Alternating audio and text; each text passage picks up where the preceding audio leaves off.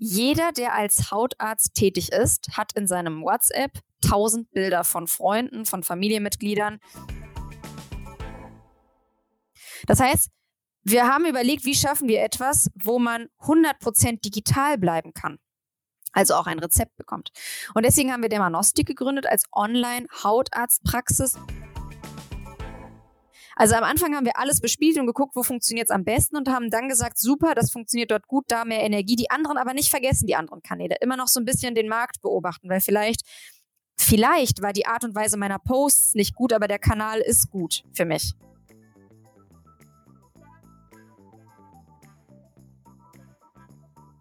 Hallo, willkommen zu einer neuen Folge How to Fail Wild Startup, dem Podcast für spannende Geschichten von Gründerinnen und Gründern in Verbindung natürlich mit ihren Problemen und den daraus folgenden Learnings. Heute darf ich Frau Dr. Alice Martin begrüßen. Sie ist eine der Gründerinnen der App Dermanostik, eine App, mit der du für deine Probleme der Haut einfach ein Bild hinsenden musst. Sie geben dir innerhalb von 24 Stunden durch einen Dermatologen eine Antwort und es ist rein online. Wir sprechen auch über ihre erste Gründung, nämlich eine Online-Plattform für Ärzte zur Fortbildung und wir sprechen bei beidem über verschiedene Aspekte rund um das Marketing. Wie lief das Marketing? Wie lief auch die Investorensuche? Was war anders, weil sie auch eine Online-Praxis haben? Bedeutet, sie arbeiten rein digital. Es ist nichts mehr vor Ort. Was für Vor- und für Nachteile hat es natürlich? Und am wichtigsten, was waren eigentlich die Herausforderungen und Probleme, welche bei ihr aufgekommen sind? Das alles in diesem Podcast. Ich wünsche euch wirklich sehr viel Spaß mit der Folge. Ich hoffe, ihr könnt einige Learnings mit rausnehmen. Viel Spaß!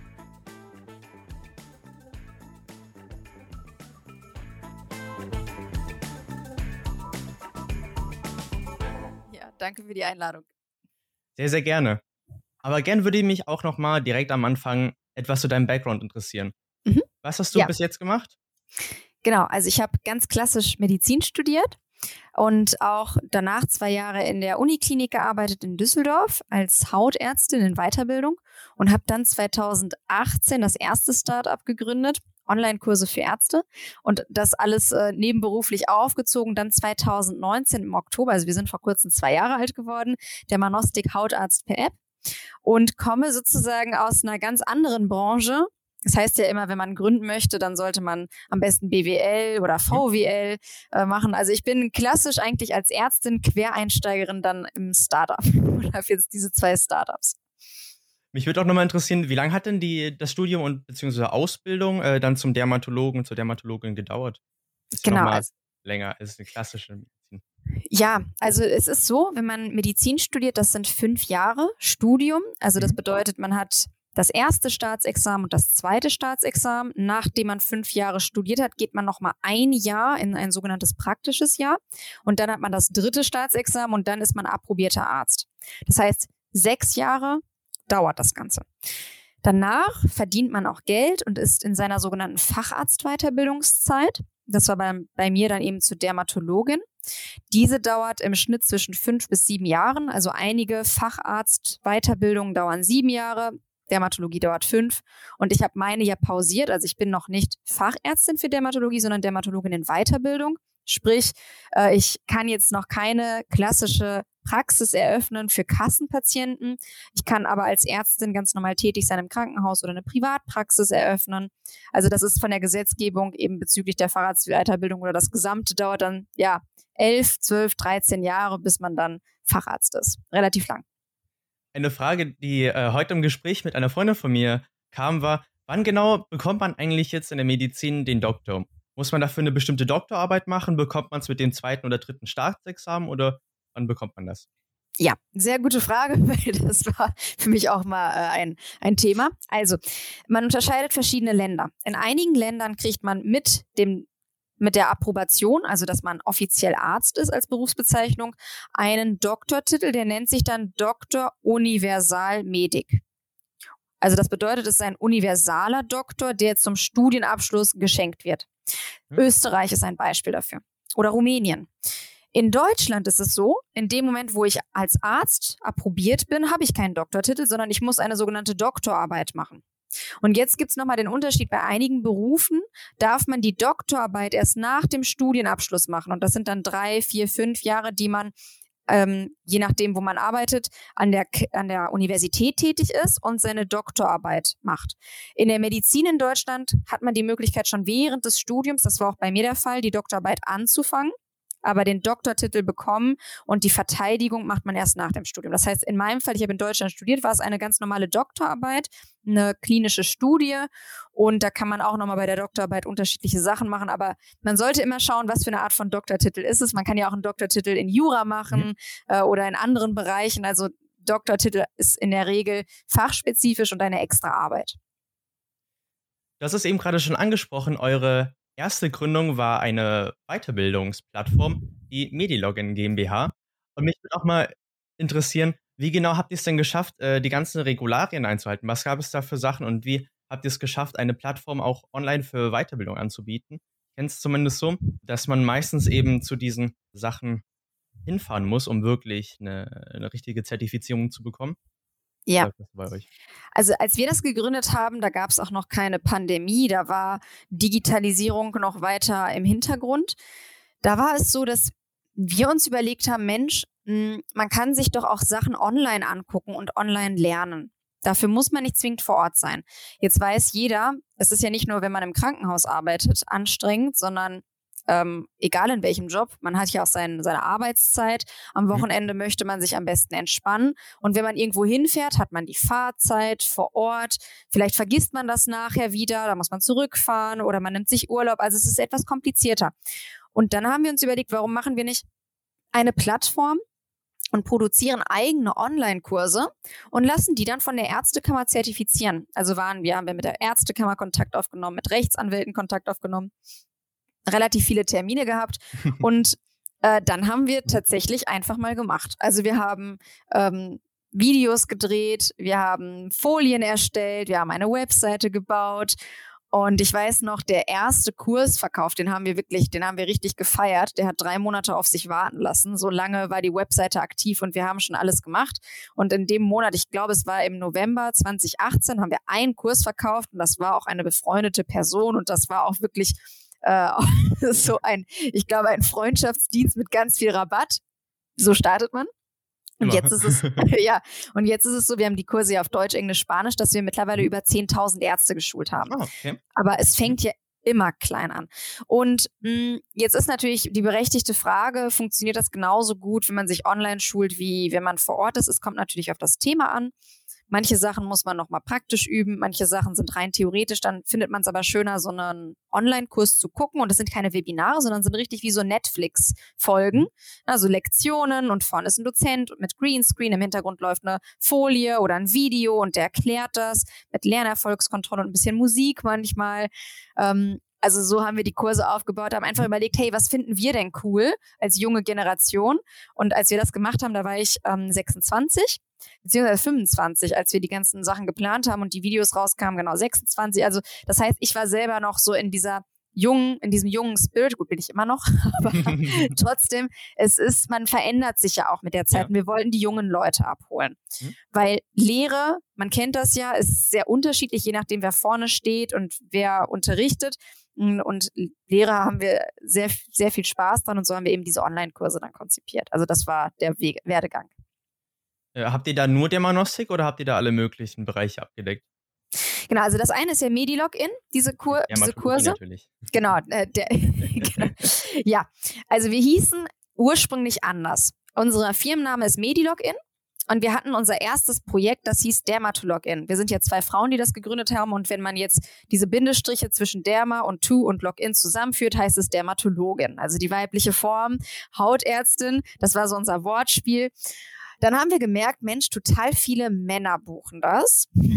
Und es sind auch nicht nur Dermatologen, sondern es sind auch Internisten, ähm, Hausärzte, Gynäkologen, also Frauenärzte, Kinderärzte.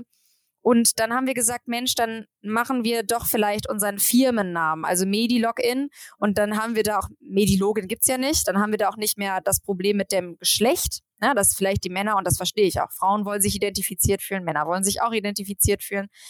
Um, und deswegen haben wir jetzt mehr, also ein breiteres Publikum an Fächern und wir haben auch demnächst neue Kurse im Bereich innere Medizin, Radiologie, also eröffnen tatsächlich nicht nur von der Dermatologie, sondern in andere Bereiche. Das kommt äh, ab dem nächsten Jahr. Eure neueste Gründung, du hattest es äh, eben ganz am Anfang schon mal angesprochen, ist ja die App Dermanostik, ähm, welche eher auf B2C, also an direkten Endkunden an, angewendet ist, beziehungsweise die als Zielgruppe hat und nicht wirklich an die Ärzte. Mich würde auch mal interessieren, wie genau kommt man eigentlich auf die Idee zu sagen, ja, hier, äh, wir bieten äh, eine Schnelldiagnose, eine Plattform für Schnelldiagnosen an und äh, wir öffnen jetzt keine Praxis. Die Wahrheit ist, nicht wir haben uns das ausgedacht, sondern die Menschen, die Patienten haben sich das ausgedacht, weil jeder, der als Hautarzt tätig ist, hat in seinem WhatsApp tausend Bilder von Freunden, von Familienmitgliedern. ja, genau, du lachst, also du kennst die Situation, vielleicht sind es noch nicht mal, noch nicht mal Hautärzte, sondern einfach nur Ärzte mhm. oder auch Krankenschwestern, Krankenpfleger, die im Gesundheitsbereich arbeiten, so nach dem Motto, guck mal, das ist hier plötzlich auf der Haut, was meinst du, soll ich damit zum Arzt? Also das heißt, die Idee kam gar nicht von uns, die, der Bedarf war da. Und dann haben wir überlegt, Mensch, wir können zwar über WhatsApp die Diagnose stellen, ist rechtlich nicht erlaubt eigentlich und man ist ja auch nicht abgedeckt. Aber das Problem ist, selbst wenn es was Schlimmes sein sollte, wir können ja nichts machen. Er muss trotzdem nochmal zum Arzt vor Ort gehen und die meisten schicken uns das ja nur, weil sie Schwierigkeiten haben, einen Termin zu bekommen. Das heißt, wir haben überlegt, wie schaffen wir etwas, wo man 100% digital bleiben kann. Mhm. also auch ein Rezept bekommt. Und deswegen haben wir Dermanostik gegründet als Online-Hautarztpraxis, wo man wie bei WhatsApp über eine App Bilder schickt, kein Video. Also sehr easy. Einfach Bilder, ein mhm. Fragebogen. Und dann kriegt man von einem Hautarzt, der bei uns tätig ist, also die Ärzte sind wirklich, das sind unsere ausgebildeten Ärzte, erstellen dann einen Arztbrief mit Diagnose, mit Therapieempfehlung und dann ein Privatrezept. Und das kriegt der Patient innerhalb von 24 Stunden, kostet 25 Euro. So, das ist sozusagen die digitale Behandlungsmöglichkeit. Kommt es dann auch häufig vor, dass ihr die Leute dann nochmal an eine weitere Praxis weiterleitet? Also, dass ihr sagt, wir können leider hier nicht weiterhelfen, äh, ihr müsst euch mal an eine Praxis vor Ort wenden, um das nochmal aus mehr Dimensionen und so weiter zu betrachten?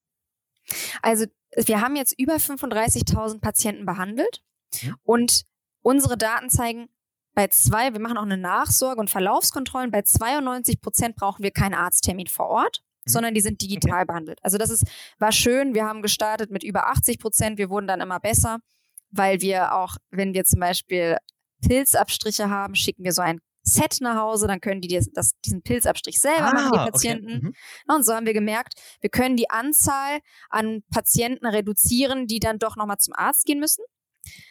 Und wer kriegt jetzt noch den Arzttermin vor Ort? Also wir stellen bei allen eine Diagnose. Aber mhm. wenn wir Hautkrebs haben, können wir nicht digital operieren. Das heißt, klar, wir schicken den Patienten vor Ort. Und dann kommt wieder das Problem, dass viele sagen, Mensch, ich kriege keinen Termin. Ich bin ja wieder bei meinem Ursprungsproblem. Dann haben sie aber einen Arztbrief, wo drin steht, hey, das sieht aus wie weißer Hautkrebs. Ein Arzt hat sich das schon angeguckt. Und deswegen ist die Wahrscheinlichkeit höher, dass die Praxis sagt, oh, das ist was Dringendes Medizinisches und da sagt nicht irgendjemand, ich habe da was. Und wenn er Schwierigkeiten trotzdem haben sollte, dann vereinbaren wir den Termin als Praxis. Ne? Also das heißt, mhm. unsere Krankenschwestern rufen bei der Praxis an, sagen, unser Patient hat Hautkrebs diagnostiziert, wir sind eine Online-Praxis, wir können nicht operieren, aber der Patient möchte gern zu Ihnen und dann ist der eben beim Niedergelassenen. Also das ist die Schleife. Du hast ja eben gerade schon ein bisschen die Entwicklung gesagt, dass Sie jetzt von dem ganz am Anfang rein digital jetzt auch nochmal weitere Sachen anbietet, beispielsweise die Kits und die, äh, diese Kits, die ihr versendet und auch noch die, äh, die Nachbereitung und die, die weitere Verlaufskontrolle. Mich würde auch mal interessieren, wo ist so eure Vision von den nächsten drei bis fünf Jahren? Wo genau wollt ihr damit hin? Ja, also unsere eigentliche Vision, wir haben Dermanostik gegründet, damit wir jedem Menschen, nicht nur in Deutschland, sondern Europa und ich gehe jetzt sogar einen Schritt weiter, dritte Weltländer, die mhm. Möglichkeit bieten, nur mit einem Smartphone eine hautärztliche Behandlung zu bekommen. Und das eben 24-7. Und was wir uns wünschen würden, und das ist ja ganz häufig bei Unternehmen so, ganz am Ende kommt der Moment, wo man sagt, das Unternehmen trägt sich von alleine. Und jetzt kann man auf Charity-Projekte übergehen. Sprich, mhm. mhm. Afrika, Indien, aber auch ganz viele andere Länder, wo die medizinische Versorgung schlecht ist, da könnte man einfach nur Fotos machen und wir hätten die deutsche Expertise und Qualität, weil es ist so, also mhm es gibt Studien, dass in China äh, die dermatologische Diagnosesicherheit bei 30 Prozent liegt. Also das heißt, die Ausbildung teilweise in einigen Krankenhäusern ist so schlecht, dass die Hautärzte nicht die richtige Diagnose stellen. Mhm. Und man hätte die Möglichkeit, in diesen Ländern ebenfalls eine hohe medizinische Qualität den Menschen anzubieten, obwohl man Zeit und Orts äh, ja, getrennt ist. Also das ist eigentlich die Vision, wo wir hinwollen. Ich bin gespannt, also wie, wie, wie wir es äh, realisieren werden, mit wem wir zusammenarbeiten werden. Einige Charity-Projekte oder so gemeinnützige Projekte haben wir schon, dass wir mit ähm, Ärzten zusammenarbeiten, die Obdachlose betreuen die sagen, Mensch, hier an der Haut, das kann ich jetzt nicht einschätzen, was ist das, dann nutzen die uns. Das ist aber alles im kleinen Maß und so Vision ist ja immer sehr groß. Also das würden wir uns wünschen, dass wir das in drei bis fünf Jahren auch tatsächlich realisiert haben. Eine Frage, die mir auch noch gekommen ist, ist, wie groß ist eigentlich euer Team? Also, wenn man sich mal durch ein paar Artikel durchliest oder auch auf LinkedIn und so weiter, in der Social Media Plattform, da sind immer so viele verschiedene Gesichter unterwegs. Man kennt euch natürlich jetzt die beiden Gründerpaare, ihr seid ja vier Leute, als ähm, die es gegründet haben. Wie groß ist denn das Team mit den Ärzten und so weiter dahinter? Ja, also du hast perfekt recherchiert, finde ich richtig cool. Wir sind, wir sind zehn angestellte Ärzte und 25 im Team. Also 35 arbeiten bei Dermanostik und jetzt fragen sich viele in so einer Hautarztpraxis, es ist ja nicht so klassisch. Das heißt, wir haben Marketing, wir haben IT, wir haben eine Presse-PR-Abteilung, wir haben ähm, die Krankenschwestern, wir haben Medizinstudenten. Also eine ganze Palette an unterschiedlichen Fachbereichen. Datenschutz. Wir haben extra jemanden, der sich nur mit Datenschutz beschäftigt. Äh, eine juristische Person. Also so viele ja. Sachen. so, so hätte ich vorher auch nicht gedacht. Und ja, bei LinkedIn siehst du, äh, jeder ist in seiner Branche aktiv mhm. und postet mal regelmäßig. Wenn wir äh, Team-Events haben, dann sind wir auch echt groß. Dann staune ich manchmal und denke, Wahnsinn. Also in zwei Jahren sind wir echt gewachsen. Ähm, ich bin auch gespannt, wie weit wie wir noch, noch wachsen werden, mh, mm, wo wir uns noch erweitern, weil jedes Mal ne, mit neuen Projekten braucht man neue Unterstützung. Mhm. Aber ich glaube, selbst für eine Praxis, ähm, das, sind, das ist ein großes Team. Ne? Selbst wenn du eine Vorortpraxis mit so ja. vielen hättest, da bist du schon bei einer fast einer Poliklinik, ne? Kann man sagen. Ja. Du hast es eben gerade schon angesprochen. Äh, ihr seid in letzter Zeit so unglaublich stark gewachsen. Also in den letzten zwei Jahren habt ihr es jetzt mhm. geschafft, über 300.000 Downloads in den App Stores äh, zu schaffen. Wie genau habt ihr das eigentlich marketingtechnisch geschafft? Hättest du da noch ein paar Tipps für ja. junge Gründerinnen und Gründer, die gerade auch anfangen zu starten, welche euch geholfen haben? Auf jeden Fall. Also ich würde, jetzt nehmen wir mal Dermanostik. Wir haben uns überlegt, mhm. was suchen wir? Wir suchen Patienten. Also du sollst ja immer am besten wissen, wer ist deine Zielgruppe und dein ja, Standard-User, deine Persona. So, und wenn du das weißt, unsere Persona ist ein bisschen schwierig zu fassen, weil theoretisch haben wir Männer, Frauen, jung, alt, Erkrankungen, die chronisch, also dauerhaft da sind oder mhm. plötzlich auftreten. Unsere Persona ist schwierig zu fassen. Von daher, was bedeutet das? Alle Kanäle. Es kann aber auch sein, wenn ich in einem Bereich B2B bin, dann brauche ich ja gar nicht das klassische ähm, Social Media Marketing, sondern ich befinde mich eher bei LinkedIn oder in Fachzeitschriften. Die Fachzeitschriften haben eine niedrigere Auflage, aber eine höhere Sichtbarkeit in den jeweiligen Unternehmen, weil jeder sie liest. So Fachzeitschriften. Und wir haben eben gescreent, was gibt es für Kanäle und haben festgestellt, YouTube ist ein Kanal, TikTok ist ein Kanal, Facebook ist ein Kanal, Instagram ist ein Kanal, wir haben auch bei Pinterest einen Kanal, wir haben auch bei Snapchat. Also wir sind Spotify, wir sind echt super vertreten in vielen Bereichen und das hilft auch. Und natürlich Presse, PR, Fernsehen sind wir auch aktiv. Mhm. Also es ist genau andersrum, wo sind wir nicht, weil wir von überall Patienten rekrutieren. Und das ist ja auch das Ziel. Ich will ja die Leute erreichen, die aktiv was brauchen und die Schwierigkeiten haben mit dem Hautarzttermin. Und es soll ja eine Ergänzung sein. Also einfach, wir haben ja gesehen, man möchte mittlerweile nicht nur vor Ort, man möchte auch digital, aber nur digital wollen die meisten auch nicht. Also Hybrid mhm. ist das neue Modell, was ich auch ganz gut finde. Mhm. Und das gleiche eben, ähm, Hybrid würde ich auch das Marketing aufbauen. Also Hybrid, sprich, alles kombinieren, aber alles auch individuell. Die Videos, die wir bei TikTok drehen, sind anders als die bei Instagram, sind anders als die bei YouTube. Und das ist ganz wichtig, dass man nicht einfach nur Copy-Paste macht, weil ansonsten wird man schnell feststellen, die Zahlen wachsen nicht. Und was ich auch machen würde, ist, wenn man dann einmal einen Kanal gefunden hat, der gut funktioniert, dass man dann erstmal 80 Prozent Ressource darauf, weil jetzt haben wir ein großes Team, ja, wir haben jemanden mhm. für jeden Kanal. Das hatten wir am Anfang nicht. Also am Anfang haben wir alles bespielt und geguckt, wo funktioniert es am besten und haben dann gesagt, super, das funktioniert dort gut, da mehr Energie. Die anderen aber nicht vergessen, die anderen Kanäle. Immer noch so ein bisschen den Markt beobachten, weil vielleicht, vielleicht war die Art und Weise meiner Posts nicht gut, aber der Kanal ist gut für mich. Ja, ähm, so haben wir es, so, so haben wir es gemacht, so hat es gut funktioniert. Das würde ich auch so raten. Und was auch sehr gut funktioniert, ist aktiver Austausch mit anderen Gründern und Gründernetzwerk, weil am Anfang braucht man so viel Unterstützung, also wirklich viel Unterstützung. Keiner möchte über einen schreiben. Äh, keiner möchte auf den Kanal. Also der erste Follower ist immer der schwierigste, der erste Presseartikel, das erste Webinar. Und wenn man andere Gründer noch hat, die sagen, hey, mir wurde geholfen, ich gebe das jetzt zurück, dann kann man zumindest so ein bisschen diese Synergie und diese Energie nutzen und ja, schneller als man denkt, ist man plötzlich dann bei 1000, 2000, 3000 und jetzt, ne, ich nenne es Aufwärtsspirale. Also von daher als Tipp tatsächlich alle Kanäle am Anfang, dann einen Hauptkanal und nachher die anderen Stück für Stück nachziehen.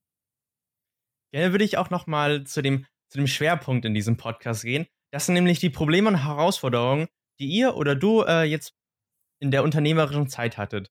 Was waren denn so Probleme, auf die du gestoßen bist oder auf die ihr gestoßen seid und was waren so deine Learnings daraus?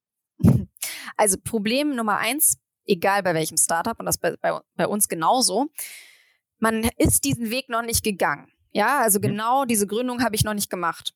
Das ist wie wenn ich etwas studiere, aber wenn ich etwas studiere oder wenn ich in die Schule gehe, dann gibt es bestimmte Pläne. Das heißt, da kümmern sich andere darum, dass der Weg geradlinig ist. So, das hast du beim Startup nicht. Das bedeutet, alles ist neu, alles ist irgendwo eine Herausforderung. Du gewichtest es nur unterschiedlich. Mhm. Herausforderung Nummer eins ist die Gesetzgebung. Je nachdem, mhm. wo ich bin, ja, darf ich mehr oder weniger. Und der Gesundheitsmarkt ist extrem reguliert. Plötzlich brauchten wir mehrere Anwaltskanzleien, das heißt viel Geld, das heißt der Businessplan muss angepasst werden, das muss man dann wieder rechtfertigen, durchrechnen. Und was haben wir konkret gemacht? Ja, konkret äh, geguckt. Also manchmal schaut man dann so doof aus der Röhre und denkt sich, ja Mist, ich habe jetzt gar nicht so viel Geld eingeplant für die Rechtsabteilung, mhm. aber mhm. muss ich jetzt machen. Dann spricht man mit den Investoren, passt dann auch mal den Businessplan an. Also das war das eine. Das andere mhm. ist, ähm, dass wir nicht gedacht hätten, dass wir gesperrt werden bei Google, weil man im Gesundheitsmarkt auch nicht so Marketing machen darf. Ne? Ich darf ah, nicht Leute tracken und sagen, ja. hey, du hast eine Erkrankung, weil das ist ja ein Nachteil. Und das wussten wir auch nicht. Also das klassische Performance-Marketing, wie man das kennt, für einen Lippenstift, ja, funktioniert. Bei, bei Gesundheit nicht so einfach. Ach so. Mhm, Habt ihr genau. einen Workaround gefunden? Ja, haben wir. Also das heißt, man geht man muss um die Ecke denken, sprich, deswegen machen wir auch so viel Content, weil wenn Leute uns kennenlernen, wenn sie einfach nur was über Hautpflege oder Hauttypen mhm. wissen wollen und dann sehen, ach, das ist eine Online-Hautarztpraxis, dann behalten sie uns in, in, in Erinnerung. Mhm. Und ich darf jetzt aber nicht sagen, du hättest eine Neurodermitis, dann darf ich nicht sagen, du hast eine Neurodermitis, lass dich bei uns behandeln. Weil wenn Google dir jetzt die Werbung ausspielt, wissen, dass du Neurodermitis hast, das darf Google auch nicht machen. Das mhm. wissen die natürlich, aber sie dürfen es rechtlich nicht nutzen. Mhm. Genauso ist das auch äh, mit anderen, mit ähm, anderen Schwierigkeiten, die man hat. Mhm. Also wenn jemand zum Beispiel bankrott ist, insolvent, dann sind das Nachteile und ja, ist ethisch natürlich nicht vertretbar. So haben wir es gelöst. Hätte ich auch nicht gedacht. Die nächste Herausforderung ist, wir sind jetzt nicht nur auf Deutsch, sondern auch auf Englisch. Unsere ganzen Social-Media-Kanäle sind aber auf Deutsch. Da arbeiten wir jetzt auch an einer Lösung. Wie macht man jetzt das neue Social Media? Weil man kennt es von großen Unternehmen. Plötzlich gibt es bei Instagram Firmenname unterstrich de, unterstrich en, unterstrich mhm. uk, wie auch immer. Ähm, ja. Das finde ich nicht so schön gelöst, weil plötzlich hat man, muss man ja für jedes Land ein anderes Social Media Marketing Team aufbauen. Also da habe ich noch keine Lösung. Das ist tatsächlich Projekt 2022. Wie schaffen wir es international uns aufzustellen, aber ohne dass wir uns vom Team her splitten? Mhm. Ähm, da gerne auch andersrum, wenn jemand einen Tipp oder Trick hat, freue ich mich auch über Kontaktaufnahme. Vielleicht kann man da ja auch was zurückgeben. Kontakte sind natürlich auch in den Show Notes äh, falls ihr mal nach der Podcast-Folge äh, mal reinschauen wollt. Da findet ihr Alice und natürlich der Manostik auch. Genau, also an der Stelle ein Appell. Wir freuen uns oder ich freue mich sehr genauso auch. Ähm, wir sind also zum Thema Marketing. TikTok hat bei uns wirklich eine ganz tolle Studentin, die Annika, aufgebaut, die einfach im ersten Semester, glaube ich, war oder im zweiten, nee, ich glaube im ersten Semester und direkt drei Monate Praktikum im Unternehmen machen sollte. Sie hat noch nie vorher TikTok aktiv als Kanal aufgebaut. Ich glaube, sie hat einfach ab und zu ein paar Videos geguckt. Ja, und dann haben wir gesagt, komm, wir machen das zusammen. Und sie hat äh, einen Kanal gemeinsam mit dem Team, mit mir aufgebaut, mhm. aber sie ist hauptverantwortlich. mit mittlerweile fast 170.000 Followern, mehreren Millionen Views, also ganz, ganz Eine Bombe toll. eingeschlagen, ja. Ist total eingeschlagen. Und da haben wir gemerkt, du musst jetzt nicht irgendwas studiert haben, mhm. jahrelang und nur dann bist du perfekt für den Job, sondern irgendwie äh, jeder hat bestimmte Talente und wenn man sich zusammensetzt und es einfach auch passt, ja, und sie Spaß hat, dann kann da echt so ein großes Ding draus werden. Und das ist tatsächlich, also unser Social Media insgesamt ist ja unser Aushängeschild geworden. Ja, also Investoren. Es gibt ja unterschiedliche Investitionsmöglichkeiten. Ich kann mich zum Beispiel durch eine Bank finanzieren lassen, klassischer Kredit. Ich kann Anteile verkaufen an Business Angels. Das sind Privatpersonen mit äh, Kapital, die sagen, Mensch, ich möchte investieren. Ich kann aber auch an einen Fonds mein, äh, meine Anteile abgebe. Ein Fonds ist nichts anderes, als dass zum Beispiel mehrere Business Angels oder Unternehmen sagen, Mensch, wir geben jetzt unser ganzes Geld in einen Topf und wir mhm. investieren mhm. gemeinschaftlich und wir, wir tragen auch gemeinschaftlich die Risiken. Oder Venture Capital. Also es gibt unterschiedliche Formate. Mhm. Bei uns, wir haben die Herausforderung gehabt, als vier Ärzte, natürlich hatten wir ein Vorunternehmen, aber äh, das war zu dem Zeitpunkt 2019 auch erst anderthalb Jahre alt. Und es ist nebenberuflich begleitet worden. So jetzt ist das eine große Nummer geworden. Wir arbeiten auch mit vielen Pharmaunternehmen zusammen. Aber zu dem Zeitpunkt damals war es noch nicht, dass man sagt, wie wenn man ein Zeugnis vorweist und äh, dort stehen lauter Einsen, sondern es war, mein Zeugnis kommt noch, aber die Lehrer haben gesagt, ich bin gut. so.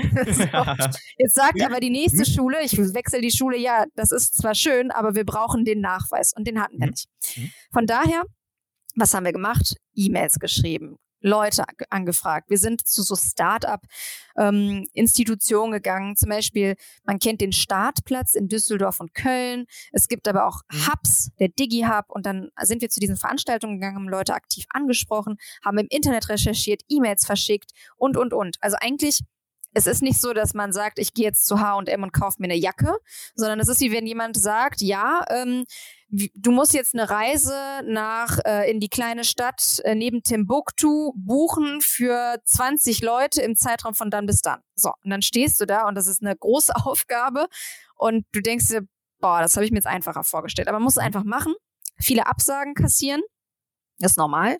Und äh, wir haben dann tatsächlich über äh, den ehemaligen, meinen ehemaligen Klinikchef, äh, unseren ersten Business Angel gefunden, der gesagt hat, Mensch, finde ich cool. Und dann ist der Stein ins Rollen gekommen. Danach ging es einfacher. Der hatte dann Kontakte, dann hat er mhm. die mhm. Kontakte angefragt, die fanden es cool.